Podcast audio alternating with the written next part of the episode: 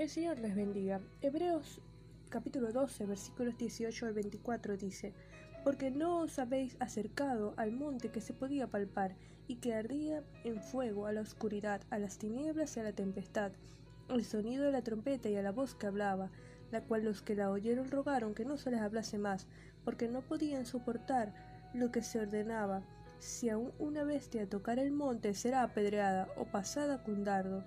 Y tan terrible era lo que se veía, que Moisés dijo, estoy espantado y temblando, sino que os habéis acercado al monte de Sión, a la ciudad del Dios vivo, Jerusalén la celestial, a la compañía de muchos millares de ángeles, a la congregación de los primogénitos que están inscritos en los cielos, a Dios el juez de todos, a los espíritus de los justos hechos perfectos, a Jesús el mediador del nuevo pacto y a la sangre rociada que habla mejor que la de Abel. El autor del libro hace una comparación entre el Sinaí, donde los israelitas atemorizados por la manifestación de la majestad de Dios pidieron que no se les hablase, y este relato lo encontramos en Éxodo capítulos 19 y 20.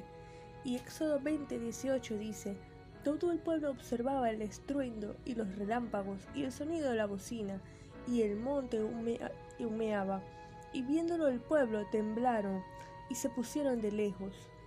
La relación entre Dios y los judíos bajo la ley era la de dar a conocer el pecado a través de ésta. El Señor reveló su santidad, justicia y juicio. Pero ahora no hemos llegado a este monte, sino al cielo celestial, símbolo de la Jerusalén celeste, donde hay una manifestación de la gloria de Dios, donde los habitantes son uno, millares de ángeles que según el Antiguo Testamento estos moran en la presencia de Dios. Dos, la congregación de los primogénitos, haciendo alusión a los creyentes, la iglesia, que es el cuerpo de Cristo, siendo este el, el primogénito de entre los muertos, agregando que están inscritos en los cielos. Y esta frase para los cristianos hebreos era significativa porque ellos llevaban registro de sus genealogías y quien no sellaba o demostraba su ascendencia perdía los privilegios de la herencia. En nuestro caso, al reconocer al Señor como suficiente Salvador, disfrutamos de la herencia, misma que debemos cuidar con temor y temblor, viviendo a la altura de la vocación celestial. Y tres, los espíritus de los justos hechos perfectos, que son los creyentes del Antiguo Testamento destinados a ver su gloria.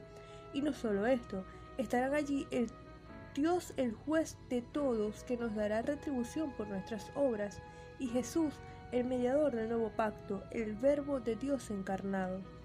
Como todo privilegio lleva responsabilidades, vivamos conforme es digno de los creyentes, los verdaderos hijos de Dios.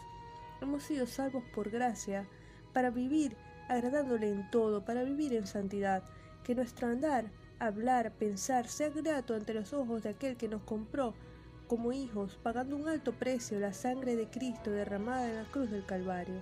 Vamos a orar. Señor, te damos gracias por tu palabra, te damos gracias por tu bondad, por tu misericordia, gracias porque nos compraste con el sacrificio de Cristo en la cruz del Calvario. Te pedimos que podamos llevar una vida agradable a ti, que nuestro andar sea grato ante tus ojos. En el nombre de Jesús, amén.